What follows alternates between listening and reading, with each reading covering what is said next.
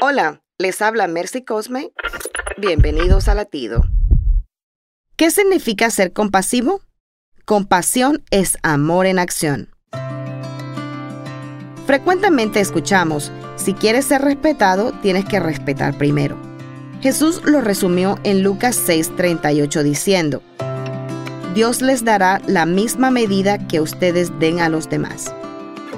Si quieres ser feliz y recibir la compasión y misericordia de Dios, tienes que tratar con compasión a los demás. Cuando te niegas a perdonar, estás quemando el mismo puente que tienes que cruzar para llegar al cielo. Hacer actos de misericordia quita la atención de mí y la enfoca en las otras personas y produce felicidad. Es una bendición boomerang. Lo que das es lo que recibes. Latido les llega a través del ejército de salvación.